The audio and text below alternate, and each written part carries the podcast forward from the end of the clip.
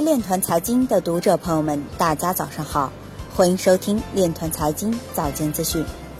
今天是二零一九年四月十日，星期二，农历乙亥年三月初六。首先，让我们聚焦今日财经。德国工业四点零平台表示，区块链等在工作日程上正同中国等合作伙伴进行积极的交流。美国医疗初创公司提出使用区块链技术。追踪处方药的流动。中国信通院加入国际区块链联盟 R 三。CCTV 二财经频道栏目特别节目《春季投资报告》讨论区块链是否还停留在炒概念。深交所对安妮股份下发关注函，要求结合主营业务说明涉足区块链行业的必要性。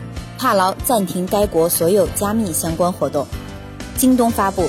京东区块链技术实践白皮书二零一九，韩国科学技术信息通讯部选定教育机构，将对青年就业者进行区块链等实务培训。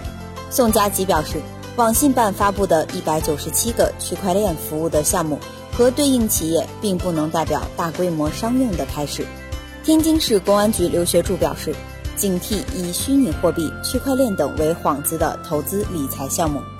今日财经就到这里，下面我们来聊一聊关于区块链的那些事儿。四月九日下午消息，京东发布《京东区块链技术实践白皮书二零一九》，总结了京东区块链在五大类应用场景中的技术实践。同时，白皮书还介绍了京东区块链的技术优势、体系架构和未来规划。京东数字科技副总裁曹鹏表示，区块链是数字科技的重要组成部分。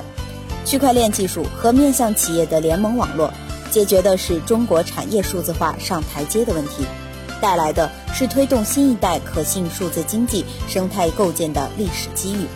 区块链技术也成为继数据技术、人工智能和 IOT 之后，京东数字科技的第四大核心技术能力。